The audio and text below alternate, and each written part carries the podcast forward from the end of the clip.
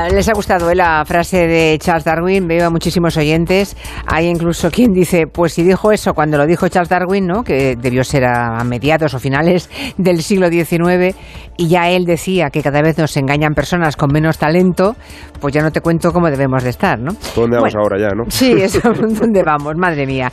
Bueno, estamos aquí con Eduardo Saldaña y Blas Moreno, ya saben que estamos en tiempo de orden mundial y que arrancamos siempre con una pregunta que ellos plantean a los oyentes para ver cómo, cómo vamos, ¿no? Ponen a prueba para ver cómo van, cómo van nuestros conocimientos en política internacional. ¿De qué planteáis hoy la pregunta? Pues mira, Julia, hace unos días salió el grupo de expertos de la ONU sobre cambio climático advirtiendo ya en, forma muy seria y muy tajante de que estamos llegando al punto de no retorno, de que si no avanzamos ya antes de 2030 no vamos a conseguir evitar que, la temperatura de la Tierra suba, suba, más de un grado y medio, ¿no? que sería una cosa bastante grave. Entonces la pregunta de hoy va por ahí y aviso que hoy es más difícil que la de otro sí, Lo hemos hecho aposta, lo, lo confesamos. Que recordarás que la semana pasada fue bastante facilita, pues hoy vamos un poquito más complicados, ¿vale? Vale. La pregunta es la siguiente. ¿Cuál de estos tres sectores genera más emisiones de gases de efecto invernadero? Hablo a nivel global en todo el mundo, ¿vale? Vale. Transporte aéreo, la, ganadería, y me refiero solamente a lo que es las emisiones de los animales, los pedos de las vacas, vamos a decirlo finalmente, sí. Eh, y la industria química. Aviones, vacas, industria química. ¿Qué produce más emisiones de efecto invernadero? Todos los aviones que se mueven por el mundo, todas las vacas y sus cosas, y toda la, toda la industria química, ¿vale? Pues de aquí, bueno, veo que ya lleva un rato un rato colgada la encuesta y hay ya un montón de votos, ¿eh? No diremos, bien, Sí, no diremos cómo van las cosas, pero bueno, ahí, ahí vamos a dejarlo.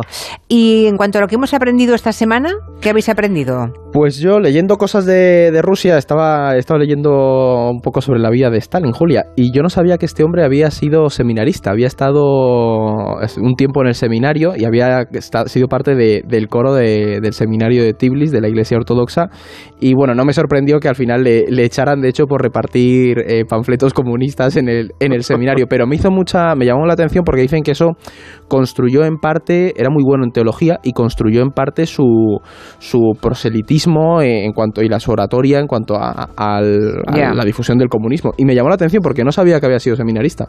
Y además es cierto, Julia, por añadir una cosa, que se le ve como alguien mucho más brutal y mucho más ignorante que, por ejemplo, a Lenin o a Trotsky, que eran como más intelectuales.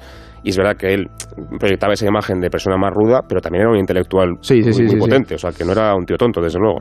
Y bueno, o sea, que aprendió allí cómo impartir esa doctrina, ¿no? En este caso una doctrina Sí, ahí, fue como, eh, conociendo bastante, empezó a entrar en los círculos comunistas y al final le, largaron por repartir panfletillos.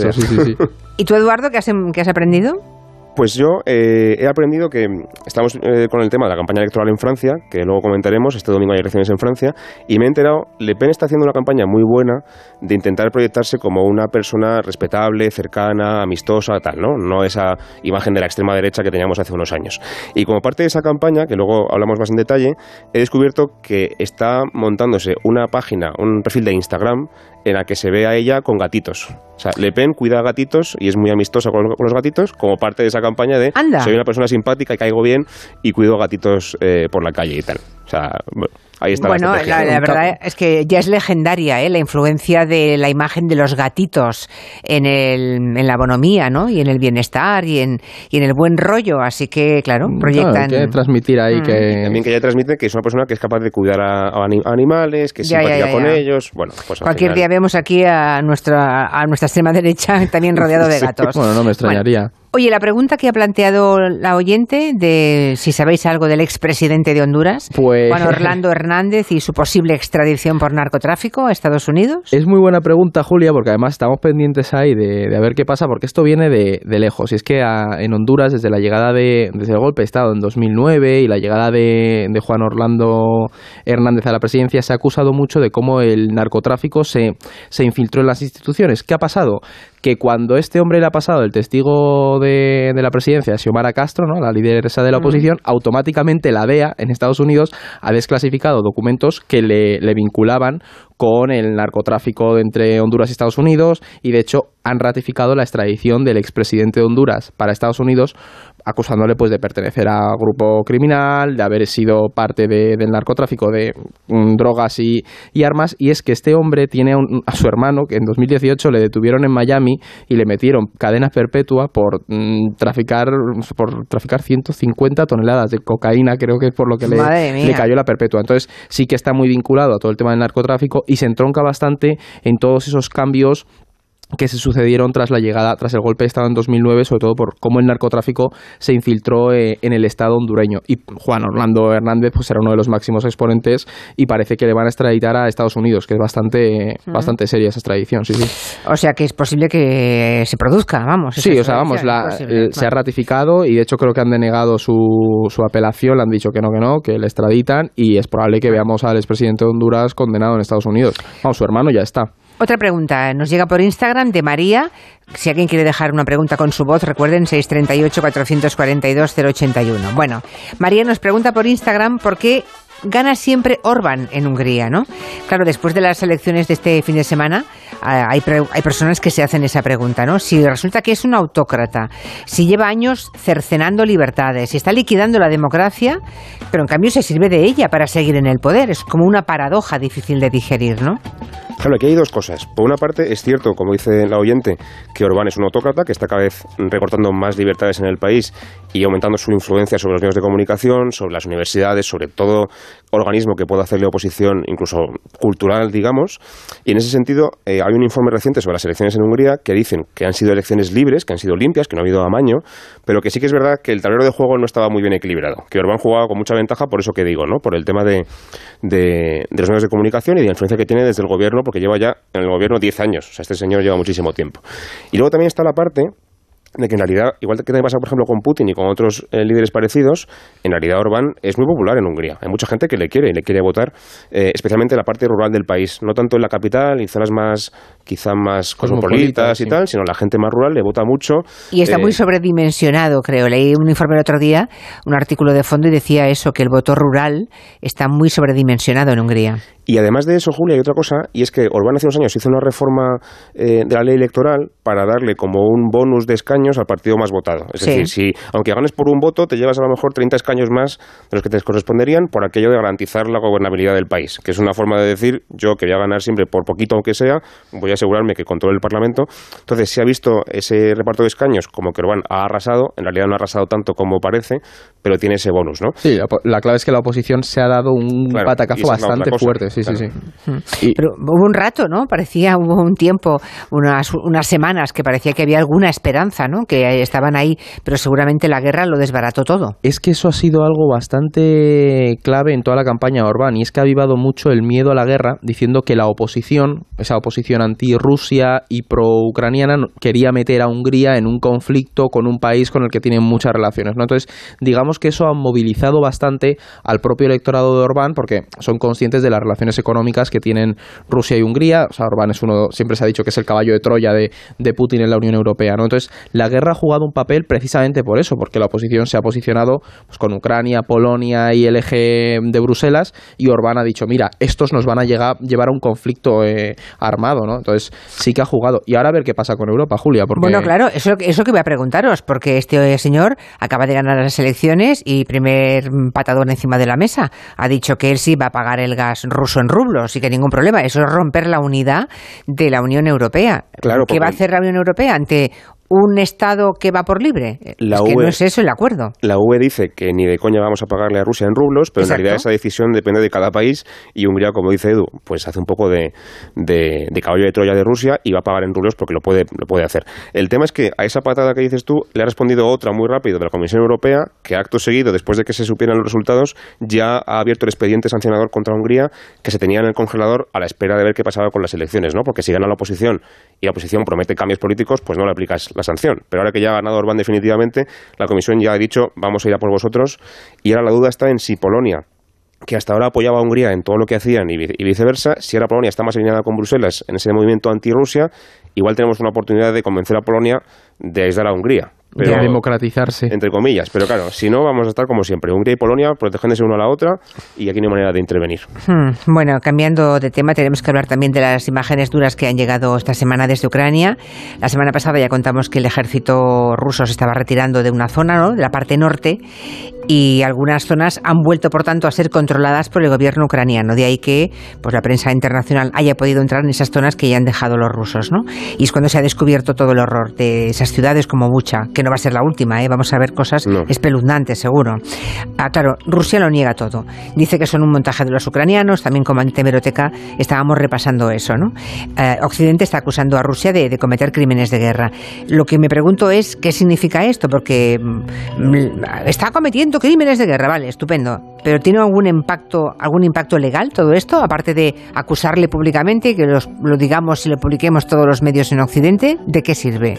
Esto de crimen de guerra, por explicarlo, no es una frase hecha. Esto es una cosa que está tipificado eh, en el derecho internacional y contempla que en la guerra no se puede, por mucho que haya violencia y que haya lucha, eso no significa que puedas, por ejemplo, asesinar eh, a civiles, cometer saqueos, eh, abusos sexuales, por ejemplo, y tampoco puedes asesinar impunemente, por ejemplo, a soldados que, están rendidos, que están, por ejemplo, enfermos, convalecientes o que se han desarmado ¿no? y, se han rendido. Tú no puedes matar a alguien simplemente por el hecho de que estés en una guerra como quieras, ¿no? como se ha visto en Bucha. Eso en cuanto a la teoría. El problema es que luego hay que demostrar que esos crímenes de guerra efectivamente se han cometido y quién los ha cometido y por qué. Y no es lo por ejemplo, que los haya cometido un pelotón, de soldados, un grupo de soldados pequeño, por iniciativa propia, porque en Bucha, bueno, pues se fueron, se les fue de las manos y ya está, a que fuera una orden directamente del Kremlin o de los generales diciendo tenéis que hacer una campaña de exterminio y de, y de ataque a la población civil. Y habrá que demostrar eso y luego también habrá que ver si eso se puede demostrar y se puede juzgar, que también es muy complicado, ¿no? Porque ahí ya involucra que haya un organismo internacional que sea capaz de meterse en eso, que pueda, eh, por ejemplo, coger a los rusos y llevárselos a un tribunal internacional y juzgarles, y es más complicado. Entonces, la acusación, desde luego, tiene fundamento, porque las imágenes son durísimas y está demostrado, pero otra cosa después es que se pueda aplicar un juicio real para, para, para, ese, para ese crimen. ¿no? desde luego, no mientras esté en el poder, eso es evidente. No, no, claro, a ver, Julia, ahí planteémonos una cosa, y es que mm, Rusia ha abandonado el Consejo el Consejo, de Europa. Entonces eso le deja fuera del Tribunal Europeo de Derechos Humanos. Luego también Rusia tiene derecho a veto, es decir, tampoco está cubierta por el, Tribunal de el, Corte Penal Internacional. Entonces no ha ratificado el estatuto. Si se pasara tendría que aprobarlo el Consejo de Seguridad. Rusia lo va a vetar. Por lo tanto es muy muy muy difícil que se lleguen a juzgar estos crímenes que estamos viendo. Pero es realmente complicado. Yo te diría que ahora mismo, mientras Putin esté en el poder, es prácticamente imposible. Y además tampoco se le ha juzgado por lo que ocurrió en Chechenia, ¿no? Y han pasado 20 años. Ah, vale, eran chechenos, seguramente no eran tan rubios de ojos azules, pero quiero decir que tampoco eh, los crímenes de, guerra cometidos allí mm, tampoco es que se hayan investigado demasiado, ¿no? Ni, ha pasado nada. Claro, es que además esto es una cosa que Rusia ha hecho durante muchos muchos años en muchos sitios. En Chechenia, también lo hizo también en Siria, por los, bombardeos indiscriminados. Sí, en Alepo dicen que fue en el sello general, ¿no? Claro. De lo que ahora ha hecho en Bucha, por ejemplo. Es que es algo que o sea, lo comentábamos cuando empezó la invasión, además creo que lo hablábamos también en el, en el Gelo, que la, doctrina es bombardeas, arrasas y entras. Lo que no vimos, por ejemplo, en Siria fue a lo mejor el asesinato de, civiles, como hemos visto ahora, porque la tropa rusa pues tardó, lo que sí vimos fue bombardeo masivo, pero en Chechenia, por ejemplo, sí que vimos eh, asesinato de civiles, fosas comunes. Además, hace poco se, se movía un, un vídeo de este reportero español, siempre se me olvida el nombre, falleció el hombre, sí, que estaba ah, Ricardo Ortega, Ricardo Ortega, que cubrió la guerra de Chechenia y hablaba precisamente de esto y recordaba muchísimo al caso de, de Bucha. Por lo tanto, es algo que, hemos visto mm, previamente y de hecho Putin ya estaba en el poder cuando eso se llevó a cabo. Por cierto, y la ONU, no sé toda esta situación en qué lugar deja a la ONU, ¿no? En esta guerra como en todas las anteriores, eh, la organización no tiene ningún poder para influir, ¿no? O sea, la, ONU parece que funciona en tiempos de paz, pero es incapaz de parar una guerra. Entonces, ¿para qué sirve la ONU? Claro, se supone que nació después de la Segunda Guerra Mundial con el objetivo de garantizar la paz en ese mundo y que no hubiera otra vez una guerra como la que se vivió entonces, ¿no? Y se supone que ese Consejo de Seguridad, del que, decía, eh, de que hablaba Eduardo, pues es el que tiene que garantizar que eso se cumpla, ¿no? A través de imposiciones si hace falta contra un país para parar una guerra, etcétera, ¿no? El problema es que dentro de ese Consejo de Seguridad hay un país, entre otros, que es Rusia, que tiene poder de veto y que puede impedir con ese veto cualquier acción en su contra, ¿no? Igual que también lo hace, por ejemplo, Estados Unidos o Reino Unido o China, etcétera, ¿no? y, eso supone que la ONU ahora mismo está prácticamente maniatada, no tiene, no tiene fuerza. Y de hecho Zelensky, cuando Estuvo otro día dando un, discurso en el Consejo de Seguridad justo antes de darlo en el Congreso de Diputados español. Eh, de hecho, él ya mismo dijo que ese derecho a veto no puede seguir siendo un derecho a matar, que hay que reformular el sistema de Naciones Unidas eh, y un poco avisando y alertando a la comunidad internacional de que si seguimos así, bueno, pues que, la ONU no va a funcionar y que tampoco vamos a conseguir parar a Rusia eh, en ese sentido, ¿no? El problema de nuevo es que para reformar el sistema de Naciones Unidas hace falta que ningún país vete esa reforma y Rusia, evidentemente, o cualquier otro país podría vetarlo. Así que es un poquito descorazonador, me temo. Enseguida hablamos ahora de, de Francia. Ya saben que este domingo tienen elecciones presidenciales, la primera, la primera vuelta. Y claro, como hemos visto tantos eh, nuevos líderes, nuevas figuras que han emergido ¿no? en la política francesa, y es curioso porque ahora parece que en las últimas semanas, bueno, en los últimos días, ya todo se va desdibujando y ya vuelve a ser Macron contra Marine Le Pen, ¿no? Bueno, de eso hablamos enseguida. Por si alguien quiere preguntar o aportar alguna opinión al respecto, 638-442-081. ¿Me dais dos minutos? Por supuesto. Vale. Que la alarma de Movistar Prosegura Alarmas proteja tu casa ahora, y ahora, y ahora también, y así las 24 horas del día, y que contacten contigo en menos de 29 segundos en caso de emergencia, te lo esperas. Lo que te va a sorprender es que ahora lo haga con una super oferta de solo 9,90 euros al mes durante 6 meses, contratándola hasta el 20 de abril. Infórmate en tiendas Movistar o en el 900-200-730. Paco. No tenemos para pagar los gastos del restaurante. ¿Qué hacemos? Mira, al de la tienda de enfrente, sus abogados de legalitas le aconsejaron acogerse a la ley de segunda oportunidad para aplazar sus deudas. Pues les llamamos para ver qué opciones tenemos, ¿no? Sí. Además, se puede pagar mes a mes. Adelántate a los problemas. Hazte ya de legalitas. Y ahora por ser oyente de Onda Cero, y solo si contratas en el 900 661 ahórrate un mes el primer año. En Mercadona damos la bienvenida a la primavera con Elixir Spring Bloom, una nueva colección limitada de cuidado corporal para ella. Descúbrela en nuestra perfumería. Mercadona, Mercadona. Hola, otro día por aquí. ¿Qué va a ser hoy? Ponme lo de siempre, gracias. Como siempre, lo de siempre, Ana. Sin lo de siempre, no podríamos seguir progresando, porque los pequeños negocios sois el motor de la sociedad. En AXA ponemos a tu disposición productos y servicios para que tu negocio pueda seguir progresando, porque el éxito de tu negocio asegura el futuro de todos. Contacta con tu mediador o entra en axa.es. ¿Oyes eso? Es el mar. Y eso un precioso mercadillo. Y eso parece un loro. Hay viajes que están muy cerca, tanto que casi los puedes oír. Resérvalos ya con Viajes El Corte Inglés para Semana Santa y disfruta de momentos inolvidables en Sevilla, Lisboa, Roma, Tenerife, Mallorca, República Dominicana, Nueva York, a bordo de un crucero. Reserva sin gastos de cancelación con hasta un 40% de descuento y con toda la confianza de Viajes El Corte Inglés. Consulta condiciones.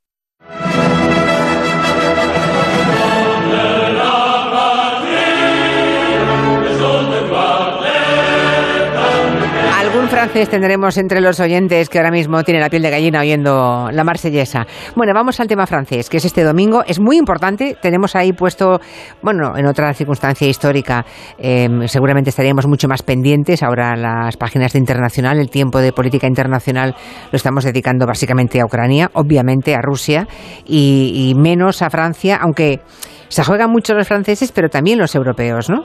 Hablemos un poco de cómo va todo esto primera vuelta de las elecciones presidenciales, son esas en las que se presentan varios candidatos, de los que pasan a la segunda ronda, los dos más votados, ¿no?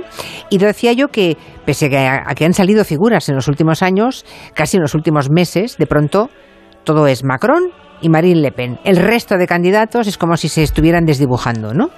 Ha sido una campaña muy interesante, Julia, porque, como tú dices, ha habido muchos nombres que han circulado y, y, además, hasta hace muy poquito había muchas mucha, mucha duda, digamos, mucha incertidumbre con quién podría pasar la segunda vuelta. Macron parecía seguro que iba a pasar, pero con la otra persona, pues había muchas dudas en torno a si era Le Pen, si era, por ejemplo, Semur, este candidato que está aún más a la derecha de Le Pen, los socialistas, etcétera, como muchas dudas, ¿no?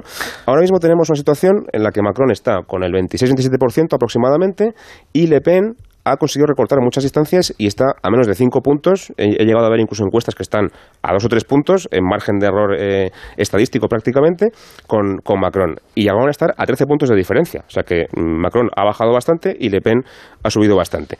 Y luego, la otra duda que tenemos con la primera vuelta es Mélenchon, que es el candidato de la Francia insumisa, que es como si fuera, por hacerlo un poco simplificado, el Podemos de el Francia. Podemos de Francia, sí, sí. a la izquierda de los socialistas, que es el tercero en las encuestas con un 17-18%. Entonces también está en esa situación de margen que quizá podría llegar a segunda vuelta contra Macron. Hay dudas. El resto de gente, como tú decías, está desaparecida. Los socialistas, por ejemplo, han quedado totalmente desbancados. Han ido algo que parecía una, una, candidata muy solvente y con muchas esperanzas, quizá no llegue ni siquiera al 5%, o sea, va a ser un fracaso total. Y también, por ejemplo, lo mismo con los republicanos, con la derecha tradicional, como si fuera de, de nuevo el PP francés, que también presentaron una candidata que a priori parecía también solvente, interesante y tal, Mm. que llegó a estar bastante arriba y ahora, de nuevo, también ha desaparecido, ¿no? Así que bueno... eh, Es como si en España de, de pronto el PSOE y el PP desaparecieran del mapa Claro, prácticamente, sí, sí, ¿no? tal cual. Lo digo, tenemos que hacernos cargo. Si fuéramos franceses, de pronto un país acostumbrado al bipartidismo como, como el nuestro, ¿no? Había un, un partido de centro derecha y otro de centro izquierda. De pronto, los partidos tradicionales, la ortodoxia del Elíseo desaparece por completo. Se van los socialistas y, y se van los, eh, los conservadores tradicionales, ¿no? Claro, es que sería, sí, como si, pues, a ver, política ficción, como si Albert Rivera hubiera, hubiera Exacto. gobernado. Iba, iba a seguir yo y no me Claro. atrevía, pero haces bien en Sí, hacerlo. Sí, es Sí, como si Albert Rivera hubiera llegado al gobierno. El PP y el PSOE desaparecen completamente por casos de corrupción, mala gestión por parte del Partido Socialista de Francia con Hollande, y luego de repente, pues eso, Podemos empieza allí y la extrema derecha sube y surge otro partido más a la extrema de la extrema derecha que hace que la extrema derecha que tenías antes se normalice mucho más, ¿no? Entonces sería un poco lo que le ha pasado a, a Francia ahora mismo y al final lo que vemos es que están completamente erosionados los partidos tradicionales. Sí, sí, porque Zemur, eh, ese candidato, que era periodista, ¿no? El tal Zemur. Sí, Sí, tertuliano. Sí, tertuliano y Allí les periodista. llaman los polemistas, creo que es como les llaman. Ya. Sí, porque es el tipo de tertuliano que va en plan troll en las tertulias, ¿no? Muy, muy, muy heavy. Como dijo una vez eh, Elisa, y como es la autora de la frase, no quiero adjudicármela, pero qué razón tenía, cuidado con los periodistas cuando se presentan a las elecciones, ¿eh? Eh, porque hay por ahí unas muestras, el, el portugués también lo es, o sea, hay por ahí unos casos que dan muy llamativos, ¿no? Y, y sí, es curioso, es como si aquí a la derecha de Abascal apareciera un partido más a la extrema derecha, ¿no? Exactamente, es que el, el rol de Semur que mencionaba antes Blas ha sido bastante interesante en la política francesa porque lo que ha hecho Julia es digamos que bajar el tono de Le Pen, porque claro, de repente surge una figura tan estridente, tan radicalizada, Mm. que Marine Le Pen, aunque empieza a perder a lo mejor tiro en las encuestas, públicamente se la normaliza mucho más. Y, encima hecho- le ponen gatitos. Claro, y de hecho ella ha Claro. jugado con ese elemento, ha dicho, oye, pues yo ahora mismo la gente no me percibe como una anti-establishment y una radical tan, tan, tan Mm. grave como este señor, como Semu, pues lo que hago es me perfilo un poco más como la que se preocupa por los franceses, una figura, mm, no diría más centrada, pero sí más moderada, que al final lo que hacen es, oye, pues mira, mm, voto a, Le Pen antes que a Semu porque no es, no es tan radical como, como él. Ahora, lo que sí me parece admirable de los franceses es que mm, cuando cada uno vota en la primera en la primera ronda, ¿no? de las presidenciales al candidato más próximo a su ideología, perfecto. Pero en la segunda y definitiva, cuando ya solamente quedan dos candidatos, me parece que la disciplina democrática eh, impecable e implacable que han aplicado los franceses, que consiste en, ah, vale, eh, este señor nunca le hubiese votado de primeras, pero entre esta y esa otra prefiero a este, ¿no? Es decir, siempre han, eh, han dilapidado, digamos, la expectativa electoral de la extrema derecha porque todos juntos agentes de centro, de derecha o de izquierda franceses han votado al candidato que no era la extrema derecha. Claro, hasta ahora. Claro, Es que ese digo es el porque aquí en problema. Espa- claro, es que aquí en España eh, muchas veces hemos, eh, hemos leído, hemos escuchado en tertulias, debería hacerse aquí también una segunda vuelta, ¿no? ¿Creéis que España sería capaz, o los españoles seríamos capaces en una segunda vuelta de votar por un candidato que no nos gusta nada, pero como mal menor votar a ese candidato para que no ganase otro? Porque es que los franceses lo hacen de una forma mm, tan disciplinada que, que es muy espectacular, ¿no? Y digna de comentario. Yo creo que sí, y yo creo que tiene más que ver con el sistema que tienes y en el que te mueves que simplemente con una cuestión más de nacionalidad ¿no? o de cultura. El tema es que allí, por ejemplo, el precedente que tenemos más antiguo es las elecciones de Chirac contra Marine Le, eh, perdón, Jean- Jean- eh, el padre de Marine Le Pen, Le Pen padre, Sí. Jean-Marie, que ahí sí que fue un, una, o sea, arrasó Chirac, creo que con el 80%, porque Sí. todo el mundo se puso de acuerdo en contra de Le Pen, incluida la izquierda comunista, vamos, todo el mundo en contra de, de Le Pen padre. Pero bueno, personas, entonces- personas de estricta izquierda votaron Sí, sí. a Chirac Sí, sí, sí, sí, sí. antes de que ganase Le Pen. liberal ¿no? de, de derecha tradicional y, y, se- y- y votan por él para que no gane para que no gane Le Pen padre. El problema que hay ahora, Julia, con esto es que los partidos tradicionales están tan dañados y lo que se teme mucho es no que haya una... O sea, no que la gente deje de votar a Macron, sino que no haya una movilización y haya mucha abstención. Es decir, que la izquierda o los votantes de izquierdas dejen de ir a votar y por lo tanto al final eh, Le Pen sí consiga superar a Macron. Y es el miedo que hay en estas elecciones es la falta de movilización en la segunda vuelta si se enfrentan Macron a Le Pen. Que como que la gente deje de ver a esa extrema derecha como un temor y no vayan ni a votar.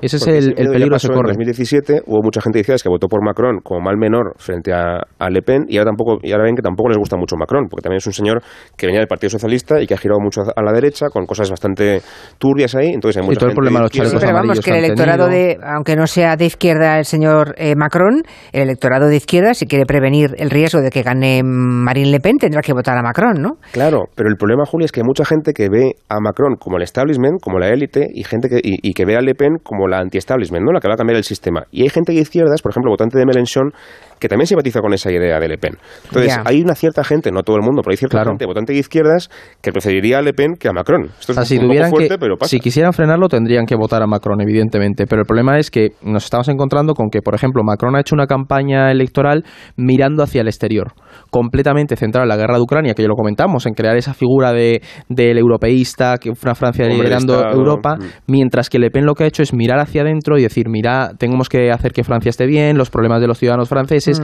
y eso, claro, ha llegado a un electorado mucho más difuso que no tiene por qué estar de acuerdo con sus tesis en el ámbito a lo mejor migratorio, pero sí está de acuerdo con su política económica para ayudar a los franceses, ¿sabes? Un poco esa, Y por esa ejemplo, con. Rusia, Le Pen no ha dicho nada de Rusia. Y sabemos que tiene conexiones con Putin, pero ha intentado estar muy discreta Sí, para que no se condenó, relaciones. condenó la invasión, sí que salió condenándola. Claro, incluso Al la contrario condenó. que Semug, que dijo, bueno, entiendo un poco... Pero Le Pen hace Mm. años se, veía- se hacía fotos con, Sí, sí, con sí, Putin, hay una foto mítica. Lo que le- la pasta que le ha costado, ¿no? Claro. Tener que destruir Hombre. todos los pasquines en, la- en los que salía dando la mano a Putin. Quemándolo todo. En fin, en tiempos de volatilidad hasta los principios lo parecen, ¿no? Volátiles, es tremendo. Bueno, estamos en el último minuto. Vamos a ver la encuesta cómo ha quedado. Habéis preguntado a los oyentes eh, cuál de los tres sectores genera más emisiones de efecto invernadero. Si todo el transporte aéreo terrestre, si toda la ganadería terrestre o toda la industria química. Y los oyentes, por una mayoría muy aplastante de un 61,5%, Espera, espera, espera. Han dicho que la ganadería, seguido del transporte aéreo y luego la industria química. 61,5% Madre ganadería, 20,6% transporte aéreo y 17,7% industria química. Y ahora viene la respuesta Los que dará. A ver, ahora vienen los tambores. La respuesta. La ganadería. Ya está. Pero bueno. Madre mía, qué malos somos con los tambores. Pero sois sea, muy malos, Vale, ¿eh? pensaba que iba a sonar, no a sé. ver, espera un momentito, es que no Vamos sabéis. A ver, hacerlo pon- otra vez. o sea, la voy a hacer, lo voy a hacer para que lo veáis, ¿vale? Vale, ponme los tambores, ya veréis, mira. Y la respuesta correcta es... La ganadería. ¿Lo veis? Es muy fácil. Me- Es que Quintanilla lo hace aposta, Julia, para meternos en Somos Humanos y esas cosas. Exactamente. Yo, yo Ya. mañana voy seguro. Ya, ya Bueno, que sepáis, que sepáis que tenemos a un excelente realizador y montador musical que no es Quintanilla, que Quintanilla le tenemos con el COVID y Ay, que no volverá, sabíamos. sí, volverá prontito. Pero lleva las Pero tenemos de a Fran, tenemos a Fran Villar, que es un es un am, profesional estupendo con el que nos entendemos también maravillosamente. Ah, pues Fran, un abrazo desde Madrid. Y gracias por los tambores.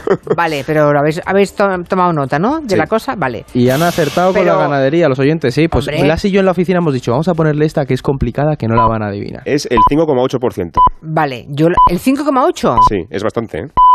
De pedos de vaca, qué barbaridad. Jo, qué, qué- qué bonita Qué palabra imagen. me ha quedado en pleno boletín. Gracias, hasta la semana que viene. tardes. Noticias de